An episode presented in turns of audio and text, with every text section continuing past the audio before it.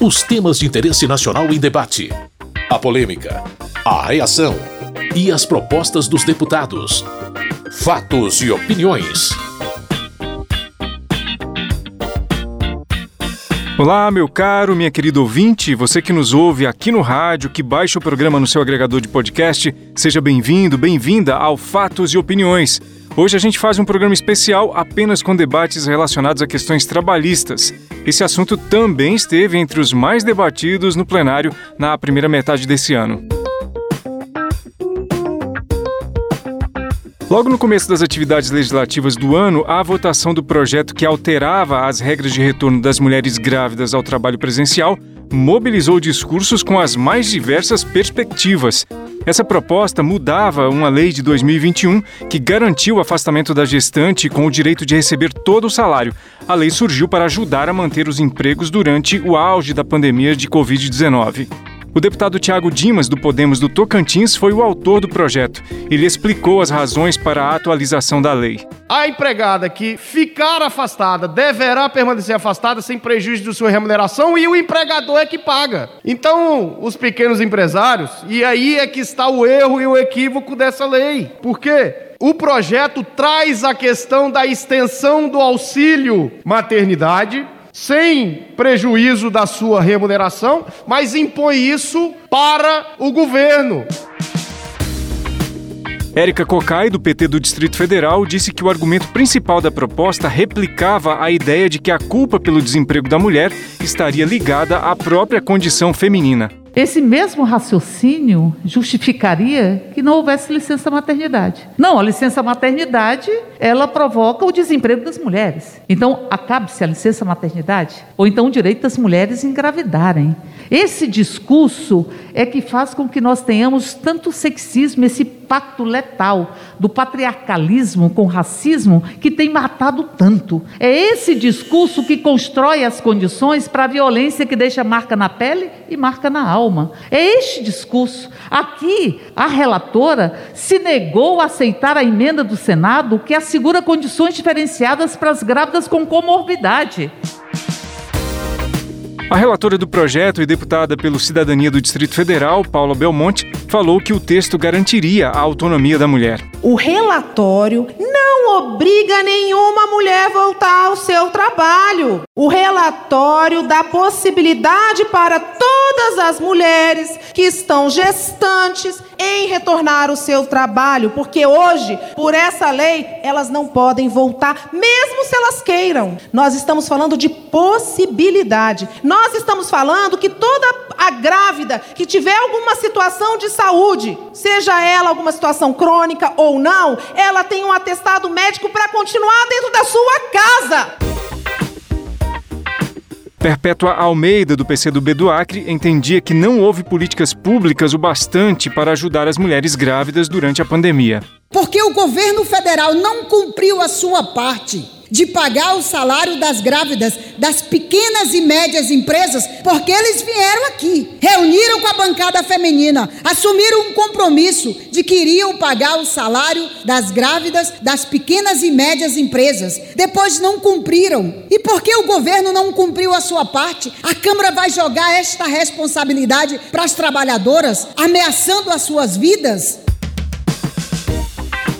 Para Adriana Ventura, do Novo de São Paulo, a lei de 2021 estava aumentando o desemprego entre as mulheres. Por isso, pediu a aprovação desse projeto que mudava as regras de retorno das gestantes ao trabalho presencial.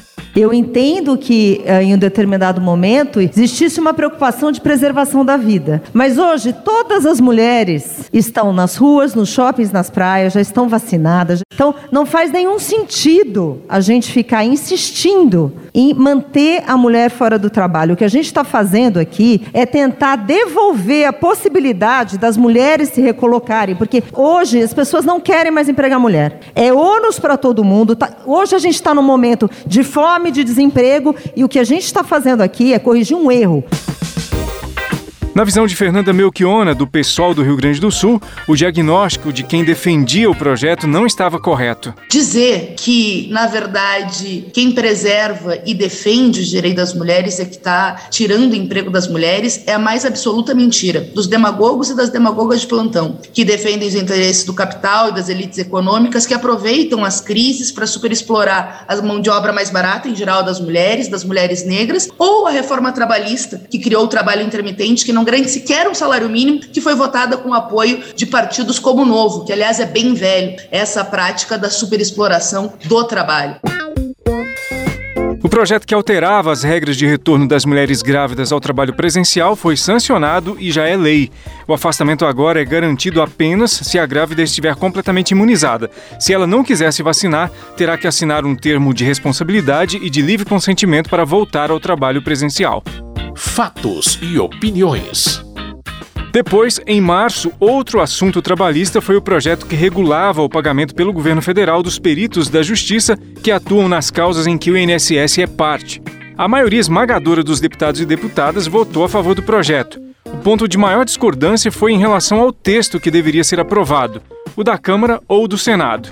No final, a versão da Câmara foi a preferida e o projeto voltou à apreciação dos senadores. O Senado concluiu a votação e o texto já foi sancionado pelo presidente da República. Érica Cocai, do PT do Distrito Federal, disse que o texto do Senado era melhor. Ele assegura a ampliação do prazo para pagar os peritos. E nós estamos de acordo que nós tenhamos maior prazo, porque os peritos estão sem receber. E é importante que nós asseguremos que os peritos possam ser devidamente remunerados. Não somos de acordo com o projeto que veio do Senado. Agora, não estamos de acordo com o substitutivo que busca não se preocupar com os peritos. Porque se a preocupação fosse pagar os peritos, ficaríamos como está o Senado. Para Rodrigo Coelho, do Podemos de Santa Catarina, tanto os peritos quanto os segurados do INSS seriam beneficiados com a aprovação do projeto. Está numa condição precária, difícil, que teve seu benefício cortado pela Previdência e que fica naquele jogo de empurra-empurra. Ele vai na empresa para trabalhar, o médico perito da empresa diz que ele não pode trabalhar. Vai para o INSS, o INSS corta o benefício. Ele é obrigado a procurar o seu advogado de confiança e entrar com uma ação judicial. A ideia inicial era que a parte pagasse esse honorário para o médico. O segurado não tem condição de pagar a perícia, muito menos o advogado tem condição de pagar para isso, não é função dele. Por outro lado, Jandira Fegali, do PCdoB do Rio de Janeiro, também preferia manter o texto do Senado. Obviamente, nós votamos pelos peritos, queremos votar o texto que favorece a perícia, nós votamos a favor, inclusive, desse projeto. Ele foi ao Senado, foi votado. Quando volta, aparece de repente um parecer que não existia, colocando para os trabalhadores a dificuldade de acesso aos seus direitos. Então não é possível votar dessa forma. Então nós queremos adiar para negociar o texto correto, que foi o texto que nós votamos aqui. O líder do governo e deputado pelo Paraná, Ricardo Barros, explicou que a versão da Câmara foi fruto de um acordo com o relator no Senado, senador Sérgio Petecão. O nosso projeto foi votado na Câmara e ficou parado no Senado. Veio o projeto do senador Petecão, nós discutimos com ele, incluímos aqui aquilo que era importante e ele está comprometido a manter essas alterações que nós fizemos aqui lá no Senado. Foi devidamente acordado isso, os peritos estão de acordo, o senador Petecão está de acordo, o governo e os partidos da base. Rogério Correia, do PT de Minas Gerais, disse que, por se tratar de um tema urgente, o texto do Senado seria melhor. Na verdade, o projeto original, que nós votamos favorável à urgência dele, é para prorrogar o prazo para pagamento de peritos. Isso somos todos favoráveis. Se por um acaso nós modificarmos esse projeto, ele terá que voltar ao Senado e vamos atrasar o pagamento da prorrogação de prazo para os peritos. Então já causaremos aí um transtorno maior para o objetivo central do projeto, que é prorrogar o prazo para pagamento de peritos.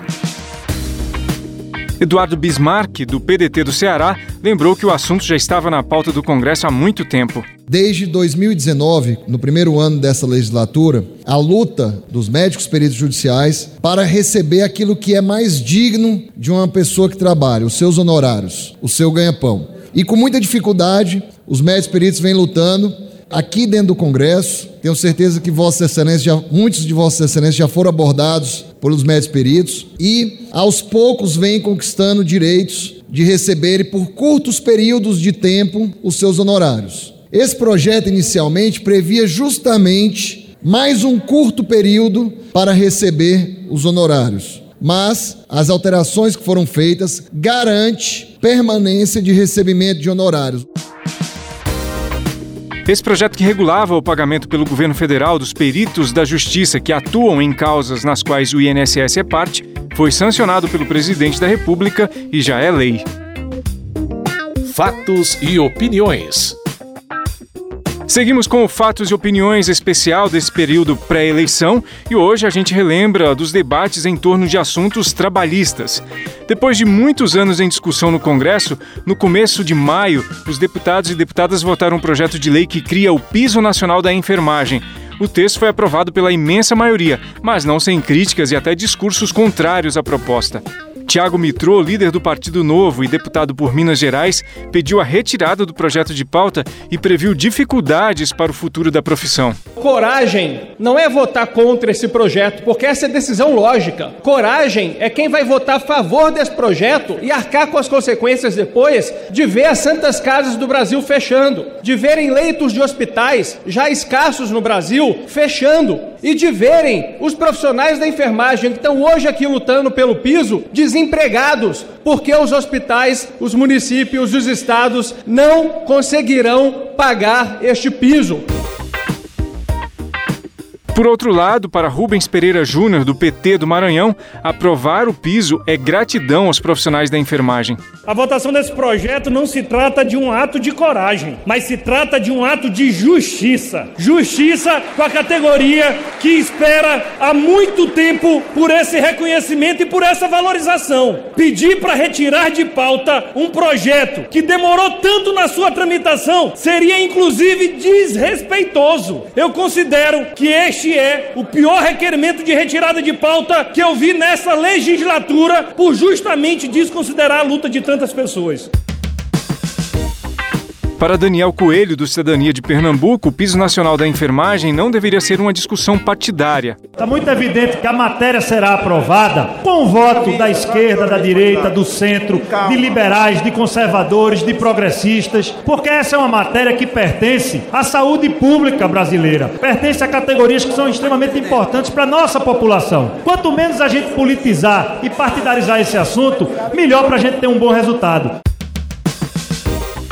Célio Studas, do PSD do Ceará, vê o projeto como um alento para a profissão que enfrenta tantas dificuldades. Quem trata o salário miserável da enfermagem com ideologia nunca pegou na mão de um enfermeiro, de um técnico, de um auxiliar. Nunca se reuniu para saber o que é a ausência de um dimensionamento adequado, a ausência de uma sala de repouso, o que é uma jornada exaustiva. Todas essas dificuldades da enfermagem são exatamente o retrato da dor que elas sentem por um salário que não é digno.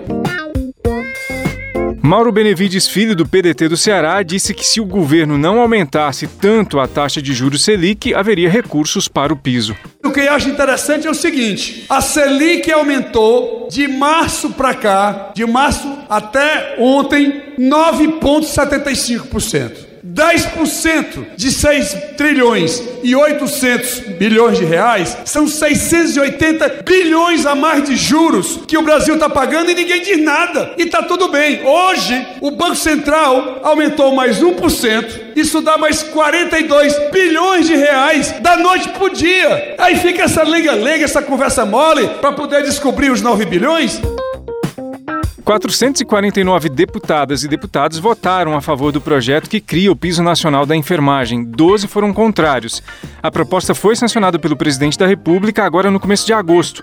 Portanto, conforme o texto aprovado pelo Congresso Nacional, o piso dos enfermeiros é de R$ 4.750. Para os técnicos de enfermagem, o piso é de 70% do valor dos enfermeiros. Para auxiliares de enfermagem e parteiras, o mínimo é 50% do piso dos enfermeiros fatos e opiniões. No começo de agosto, na primeira semana de esforço concentrado desse período de campanha eleitoral, houve mais dois temas trabalhistas na pauta. A gente começa pelos debates em torno da medida provisória que flexibiliza as relações trabalhistas por causa da Covid-19. Reginaldo Lopes, líder do PT e deputado por Minas Gerais, argumentou contra a proposta. Tratar uma excepcionalidade, uma pandemia, para algum acontecimento local é muito vulnerável nesse sentido. Portanto, o parlamento, o nosso partido, é sensível, sempre achando que tem que abrir a excepcionalidade, mas nesse caso é um exagero e prejudicará os trabalhadores brasileiros.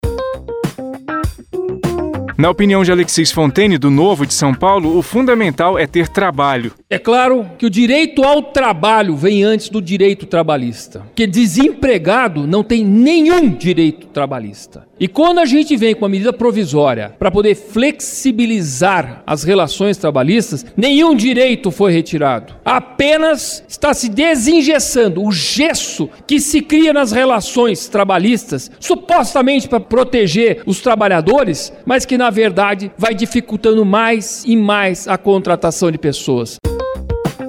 O líder do PSB e deputado pelo Maranhão, Bira do Pindaré, disse que não havia razão para apoiar essa medida. Essa medida provisória do governo, ela mexe com teletrabalho, antecipação de férias individuais, concessão de férias coletivas, aproveitamento e antecipação de feriados, banco de horas, suspensão da exigibilidade de recolhimentos do FGTS e outras coisas. Portanto, é mais parte da precarização do trabalho que é uma marca do atual governo.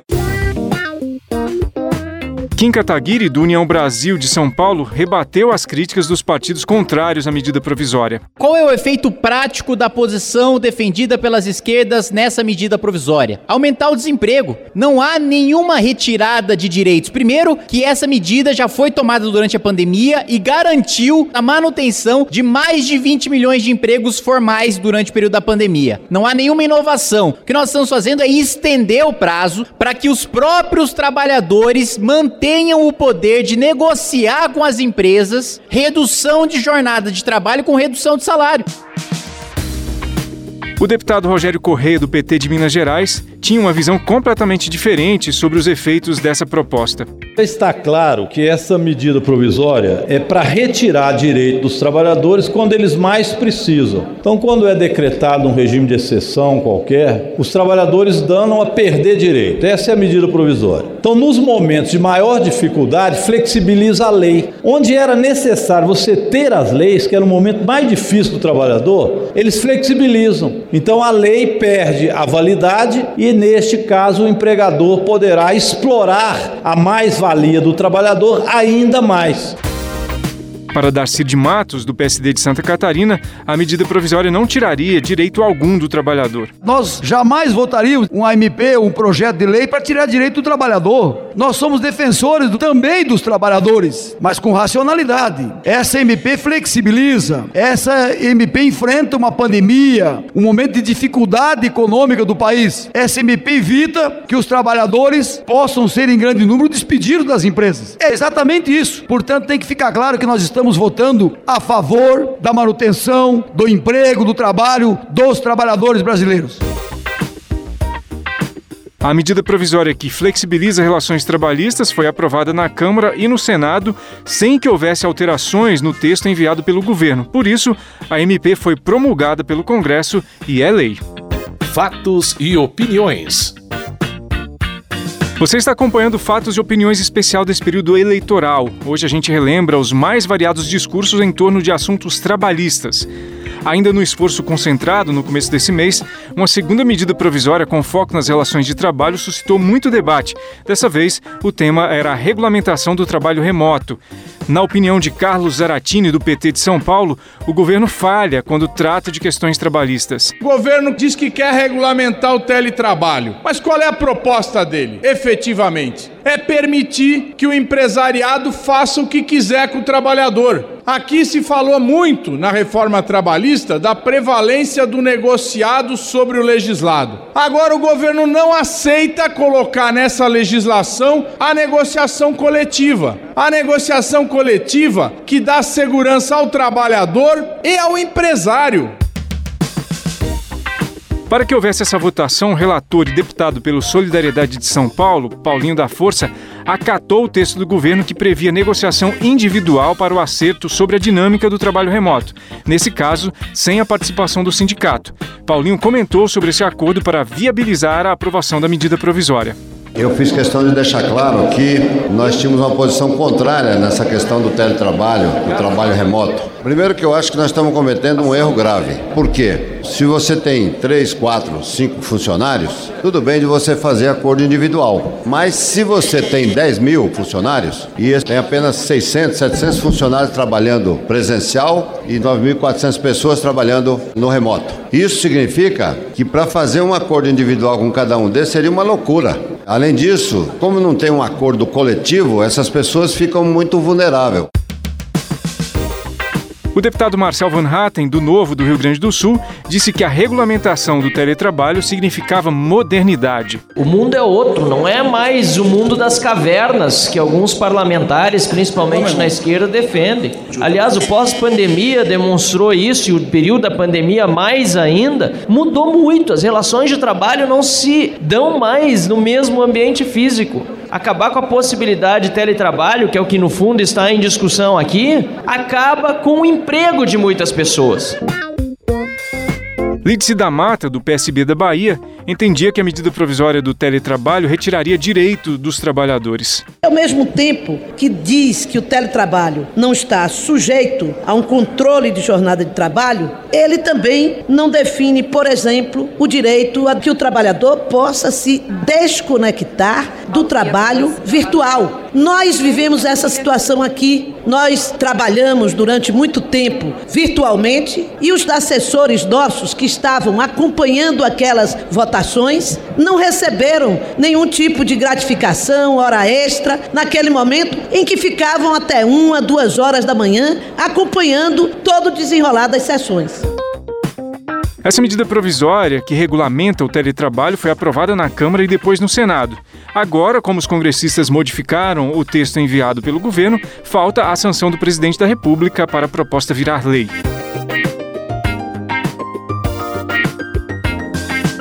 É isso, meu caro, minha querida ouvinte. Com sonoplastia de Tony Ribeiro, termina aqui mais uma edição do Fatos e Opiniões especial por temas. Hoje a gente resumiu os principais debates do primeiro semestre em relação a questões trabalhistas. Muito obrigado por sua audiência, você que ouve o programa aqui no seu rádio ou que baixa no agregador de podcast. Tudo de bom e até a próxima edição. Fatos e opiniões. Os temas de interesse nacional em debate. A polêmica. A reação e as propostas dos deputados. Produção e apresentação: Carlos Oliveira.